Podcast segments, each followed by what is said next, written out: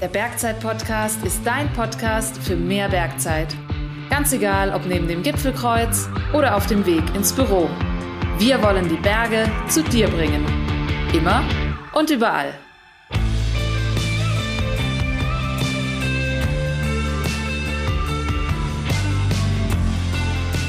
Servus zusammen, ich bin Jan und ich freue mich mega, dass du wieder dabei bist bei einer neuen Beratungsfolge des Bergzeit Podcast.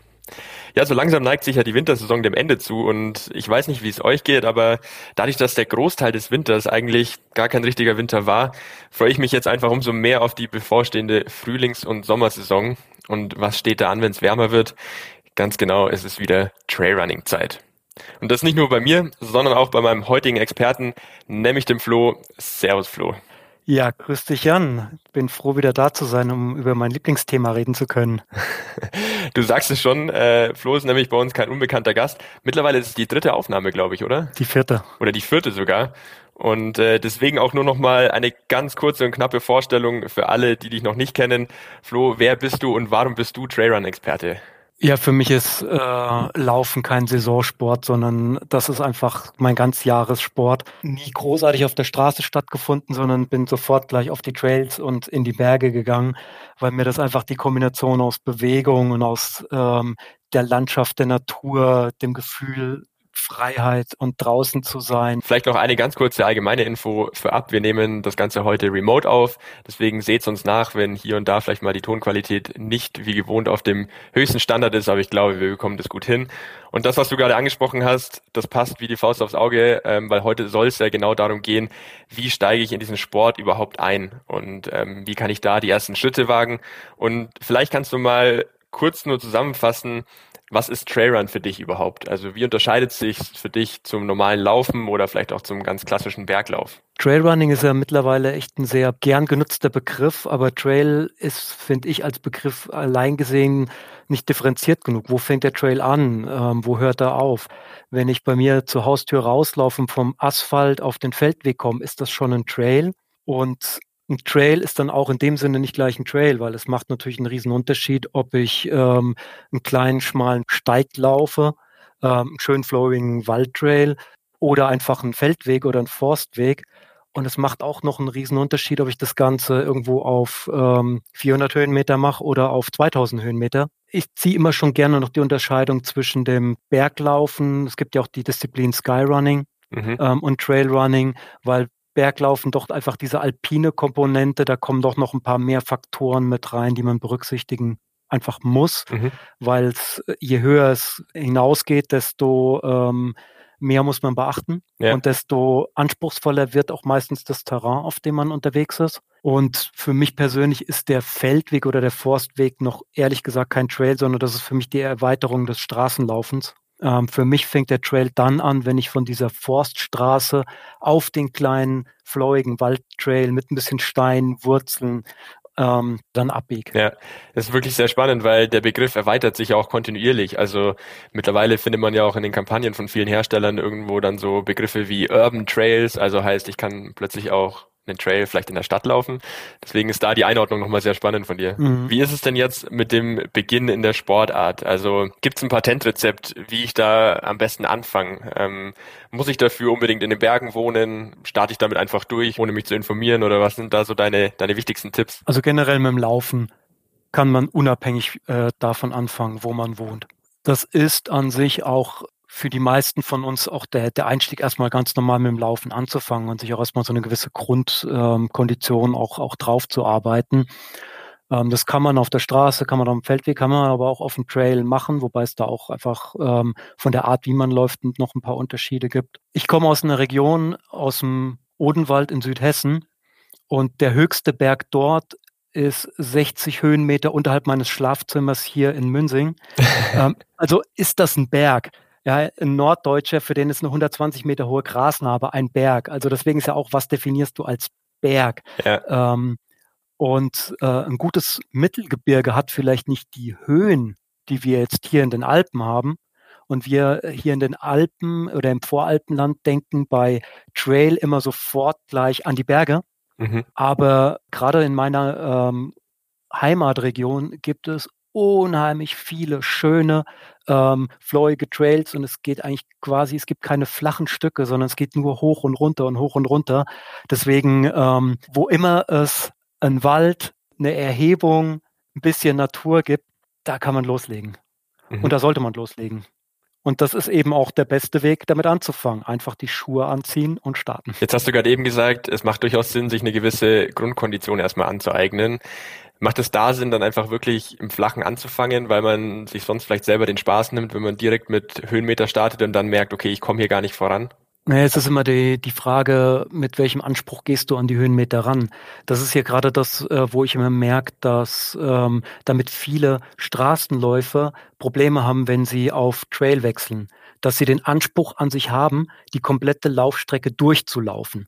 Während, naja, mein Gott, äh, die meisten Trailläufer, wenn sie auch gerade so ein bisschen im, im Grundlagentraining sind, ähm, dann weiß man einfach, man geht.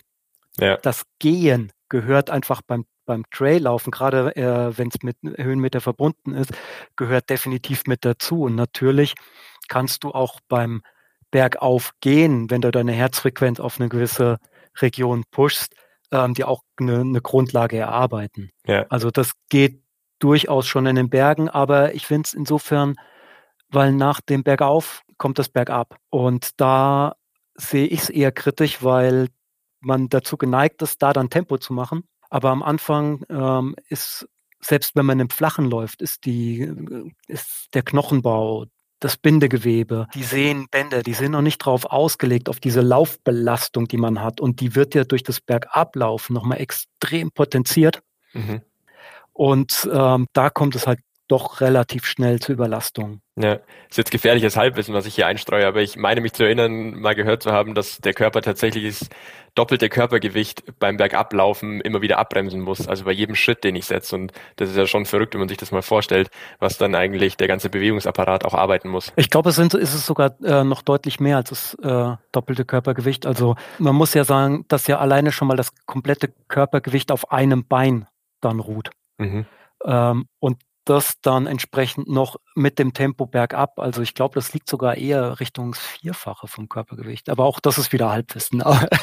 Aber dann halten wir da mal fest, auf jeden Fall dort langsam rantasten und einfach wirklich auch den Körper an die neue Belastung gewöhnen. Ja, unbedingt. Wenn wir jetzt mal auf die Ausrüstungsseite switchen, ich meine, der Körper ist die wichtigste Grundvoraussetzung, dann gibt es ja aber doch dankenswerterweise Ausrüstung, die das Ganze leichter macht. Gibt es denn einfach absolute Must-Haves, ohne die ich den Sport gar nicht beginnen kann? Und wenn ja, was gehört da dazu für dich? Wirkliche, wirkliche Must-Haves, sage ich immer. Ähm, wir brauchen Schuhe, weil wir ohne Schuhe es nicht mehr gewohnt sind zu gehen. Mhm. Und wir brauchen Klamotten, weil wir ansonsten schief angeguckt werden. Ähm, aber ansonsten könnte jeder so, wie jetzt gerade am Schreibtisch sitzt, wenn er jetzt äh, er oder sie jetzt nicht gerade äh, die Pumps an den Füßen hat, ähm, direkt vom Schreibtisch aufstehen und loslaufen. Das wird nicht das schönste Lauferlebnis sein, aber das ist ja das irgendwie das Schöne am Laufsport, dass er mit so wenig schon direkt ohne große Starthürde machbar ist. Definitiv ähm, würde ich eher empfehlen, ein paar gute Laufschuhe zu machen. Und darüber haben wir ja auch in einer früheren Folge auch über Laufschuhe schon mal geredet gehabt. Die verlinken wir euch auch in den Show Notes. Genau. Ansonsten ähm, macht es natürlich äh, schon einen, gewaltigen Unterschied, ob ich mit einem Baumwoll-T-Shirt loslaufe oder mit einem Funktionsshirt. Äh, vielleicht nicht auf der halbe äh, Stundenrunde einmal um die eigene Hütte rum, aber sobald es anfängt heiß zu werden, kalt zu werden, feucht zu werden, es regnet, whatsoever, ähm, die Strecken länger werden, das Laufen anstrengender wird, ähm, da macht natürlich eine gute Funktionsklamotte doch deutlich einen Komfortvorteil aus. Mhm. Also wäre das auch durchaus ein Ausrüstungsgegenstand, das ganze Textilthema, wo du sagst, da lohnt sich auch vielleicht direkt am Anfang ähm, ja einfach in Material zu investieren und dann mit was ordentlichem loszulaufen, um auch da einfach den Spaßfaktor gleich aufrechtzuerhalten. Du klar, ich meine, die Ausgaben halten sich da ja absolut in Grenzen. Wenn du überlegst, ähm, willst du mit Mountainbiken anfangen und musst erstmal ein Bike anschaffen, mhm. da kriegst du ein paar ganz gute Garnituren, Laufklamotten und Schuhe dafür, bis du ähm, den Preis von dem Bike dann drin hast. Das macht schon Sinn. Vor allem, was, was, wo ich natürlich sage, bei Funktionsklamotte, wir reden da immer ganz gern von den Accessoires. Die klingen immer so als nice to have, aber dabei sind für manche Accessoires für mich absolute Essentials. Mhm. Sowas wie gute Funktionsunterwäsche. Mhm. Beim Laufen habe ich nur Unterhosen von Sex Underwear, also S-A-X-X. Äh, mhm. Nicht, dass das jetzt irgendwie jemand äh, falsch versteht. Weil einfach durch den Schnitt, die invertierten Nähte, da gibt es keine Reibe, keine Druckstellen. Es ist ein echter Gamechanger, wenn du dich bei Langläufen einfach nicht mehr wund läufst. Mhm. Äh, wenn alles da ist, wo es hingehört, alles aufgeräumt ist. Das ist so ein deutlich besseres Laufgefühl. Jetzt hast du ja gerade schon gesagt, okay, sowas spielt vor allem dann eine Rolle, wenn man längere Strecken läuft. Ähm, da kommt es ja dann auch wirklich auf die Details drauf an. Was wären denn sonst noch so Produkte, wo du sagst, okay, wenn das Ganze etwas professioneller wird, wenn ich merke, hey, das ist eine Sportart, die mir sehr viel Spaß macht, mit was sollte ich mich dann auch unbedingt ausstatten, weil es mein Läuferleben einfach leichter macht? Also zum einen, ähm, das ist wieder Thema Accessoires, aber Socken würde ich auf jeden Fall gucken, dass ich da was äh, für mich finde, was wirklich passt, weil sehr häufig sind es eher die Socken, die die Blasen machen und nicht die Schuhe. Mhm. Also auch die Abstimmung aus Socken und Schuhen und so weiter, da würde ich schon sehr drauf achten. Gerade auf dem Trail ist es für den einen oder anderen vielleicht eine gute Hilfe, auch mit Stöcken loszulaufen, mhm. ähm, weil man dadurch natürlich äh, beim Berg hochgehen ähm, kann man noch ein bisschen Kraft aus den Armen mitnehmen und anschieben. Vor allem Dinge, aber wo wir auch vorhin drüber geredet haben, auf diese hohe Stoßbelastung beim Bergablauf, ähm, das kann man natürlich dann auch äh, mit den Stöcken auch ein Stück weit dann abfedern. Und gerade auch, wenn man noch als Anfänger in den Bergen unterwegs ist, auf ein bisschen anspruchsvollerem, technischerem Trail unterwegs, dann ähm, helfen die Stöcke auch gut, die Balance zu finden mhm. und sich nochmal irgendwo ein bisschen abstützen zu können. Lass uns bei den Stöcken mal ganz kurz bleiben. Kann ich da rein theoretisch auch mit meinen Wanderstöcken, die ich vielleicht eh schon im Keller habe, losziehen? Oder sagst du, nee, äh, es gibt nicht ohne Grund dezidierte Trailrun-Stöcke? Äh, ja, da bin ich tatsächlich eher auf äh, der Seite, nimm lieber richtige Trailrunning-Stöcke. Ähm, zum einen, teilweise Trailrunning-Stöcke haben schon ganz andere Teller häufig unten mit dabei, die ein bisschen schmäler sind, damit man sich die Teller nicht ähm, neben gegen die Haxen haut. Ähm, die sind im Regelfall leichter. Ähm, das sieht auf dem Papier nach wenigen Gramm aus, aber man darf das Schwungmoment dabei gar nicht außer Acht lassen, was du hast.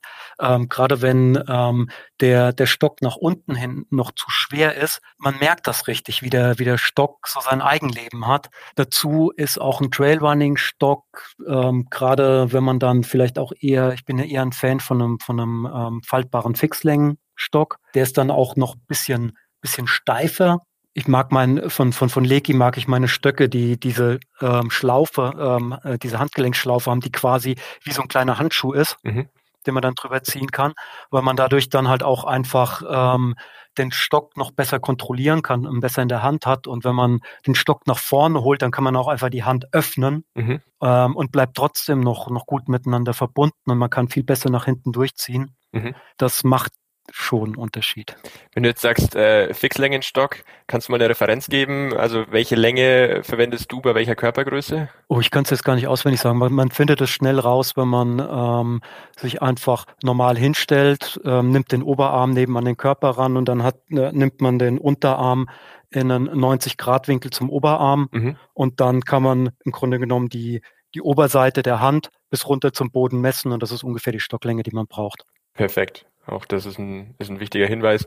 Ja, dann kann ich unterschreiben. Also ich finde auch, vor allem wenn die Strecken äh, steiler werden, ähm, von der Steigung her, machen so Stöcke das Laufen doch auch deutlich leichter oder dann eben auch das, das Gehen, was dann in den Speedhiking übergeht. Mhm. Wie schaut's denn mit so einem Artikel aus wie einem, wie einem Laufrucksack? Also ab, ab wann würdest du sagen, ist der sinnvoll? Läufst du persönlich viel mit einem Laufrucksack oder mit einer Trailrun-Weste? Ich laufe sehr viel mit, ähm, mit dem Wimmer. Also für alle Nicht-Bayern, es ist eine Hüfttasche, also ein Laufgurt, weil ich häufig bei den Läufen, die ich habe, ich will gerne einen Liter Wasser ungefähr mit dabei haben. Und dann brauche ich aber eigentlich nur noch eine kleine Tasche ähm, für nochmal zwei Müsli-Regel und vielleicht einen sehr kleinen packbaren Windbreaker. Und der geht bei mir einfach in das Wimmerl, das ich habe sehr, sehr gut rein. Mhm. Aber ich habe den kompletten Rücken frei. Das heißt, ich habe nicht so den Hitzestau am Rücken gerade diese äh, ähm, jetzt von, von Herstellern wie Ultimate Direction, die ähm, Hüftgurte haben, die komplett aufs Trailrunning ausgelegt sind, die sitzen super stabil, die springen nicht großartig, die rutschen nicht großartig. Das sind sehr, sehr gute Alternativen wenn man das Volumen von einer Laufweste gar nicht ausreizt und auch ganz gerne den Rücken frei haben will. Ansonsten bei längeren Läufen ähm, habe ich immer eine Laufweste. Ähm, alleine schon, weil die Flaschen hier direkt vorne an den Schultergurten sind schwerpunktmäßig ideal verteilt. Ich kann eine Wechselwäsche, ich kann die Regenklamotten reinpacken. Ähm, ich habe eventuell eine Stockfixierung, damit ich die Stöcke mal aus der Hand nehmen kann. Ja, vielleicht da noch ein ganz wichtiger Hinweis. Die Trailwesten haben natürlich auch unterschiedliche Größen oftmals und äh, mhm. da ist es sehr, sehr wichtig, die, die richtige Größe auszuwählen, weil man sonst natürlich enorm eingeengt ist oder die Weste dann doch einfach beim Laufen hin und her springt. Jetzt hast du gerade eben schon gesagt, auch ähm, es macht durchaus Sinn, um Verpflegung dabei zu haben. Das spielt ja dann auch eine Rolle, wenn man vielleicht sich mal in Richtung seines ersten Wettkampfes orientiert.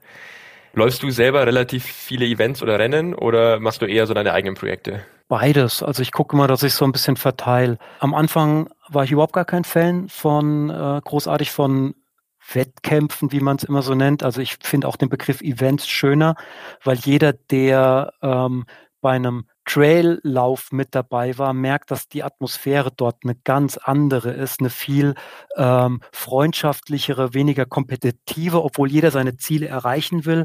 Ähm, aber es will jeder seine Ziele erreichen und es ist ähm, trotzdem unterwegs viel mehr ein Miteinander. Und das habe ich so nach und nach erkannt und ähm, deswegen laufe ich gerne auch diese Events mit. Auf der anderen Seite bin ich aber auch sehr großer Individualist und bin von daher auch immer froh, mir was eigenes zu planen und eigene Dinge umzusetzen. Das hat für mich dann auch ein bisschen mehr Abenteuercharakter noch. Wenn jetzt jemand Interesse hat, so ein Event mal mitzulaufen, aber Bedenken hat, dass man dann direkt vielleicht einen Marathon laufen muss oder, oder einen Ultramarathon, ähm, kannst du äh, den oder diejenige beruhigen äh, in Form von, ja, es gibt auch geringere Distanzen und es lohnt sich ähm, auf jeden Fall da mal in der Startlinie zu stehen? Ja, auf jeden Fall. Also alleine ähm, das ganze Tohuwabo davor, danach mitzuerleben, ähm, das ist riesig und ähm, man muss sich nur mal die, die Homepage, die Strecken anschauen äh, von den ganzen ähm, Events, die das ganze Jahr über sind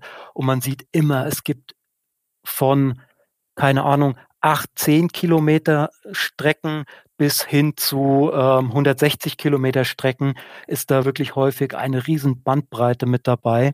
Und gerade weil die ähm, Anbieter ja ganz gerne die neuen Leute auch ein bisschen anfixen wollen, achten die natürlich auch drauf, dass jetzt auch so eine Einsteigerstrecke auf 10 Kilometer eine schöne Strecke ist, so eine spektakuläre Strecke ist. Und es ist häufiger eher so, dass man bei den ganz langen Strecken so zwischendrin so ein bisschen die Fadenstellen hat, um von den schönen zu den schönen zu den schönen zu kommen, während sich die kürzeren Strecken halt rein auf die schönen Sachen konzentrieren können. Inwiefern würdest du denn das Training anpassen, ähm, wenn ich mich jetzt quasi vom Freizeitläufer oder Läuferin zum Wettkampfsportler entwickeln will? Also dass ich sage, ich mache das nicht nur einfach so just for fun für mich als Ausgleich, sondern ich habe wirklich irgendwo ambitioniertere Ziele, auch mal bei einem, bei einem Event mein eigenes Ziel zu erreichen. Inwiefern passt sich da das Training an? Ja, ich meine, klar, natürlich je ehrgeiziger das Ziel ist, mit dem man äh, rangeht, wird sich ähm, definitiv die, die Trainingslast über die Woche hinweg erhöhen äh, zwangsläufig, denn ähm, Ausdauersport ist einfach äh, eine Zeitkomponente.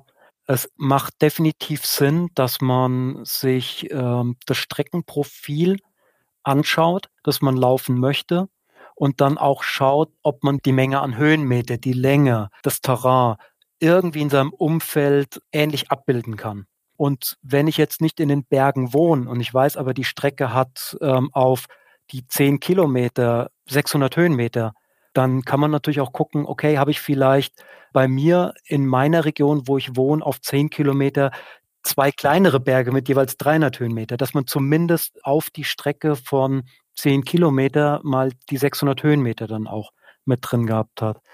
Ähm, ich würde auch da gerade, wenn du einsteigst, du hast das äh, Wort schon in den Mund genommen, Speedhiken, oder wie ähm, Trailrunners auch gerne eine Power hiken, weil man sich nicht mit den Speedhikern vergleichen will, obwohl es im Grunde genommen genau das gleiche ist.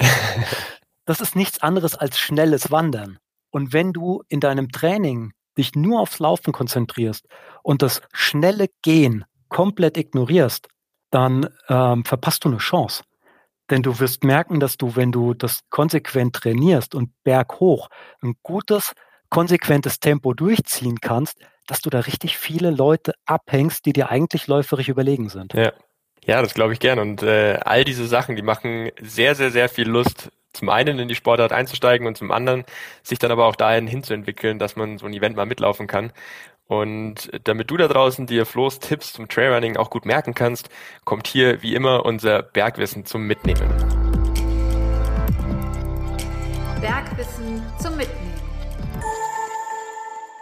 Erstens. Das Schöne am Laufen. Es gibt keine großen Einstiegshürden. Das gilt genauso fürs Trailrunning. Schnapp dir ein paar ordentliche Trailrun-Schuhe, geeignete Funktionskleidung und los geht's.